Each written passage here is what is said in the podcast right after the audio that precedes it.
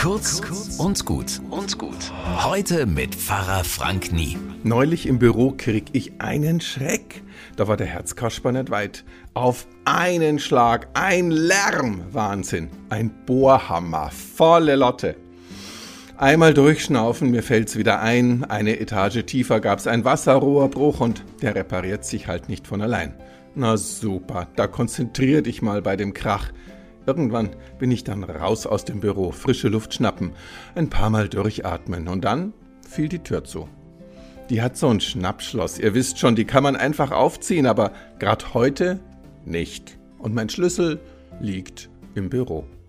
Wie ich mich gerade ärgern will, kommt jemand, will ins Haus, wundert sich, dass die Tür zu ist, holt den Schlüssel raus, sperrt auf, perfekt, Schwein gehabt. Manchmal da laufen die Dinge von einer Minute zur anderen einfach besser, als man denkt.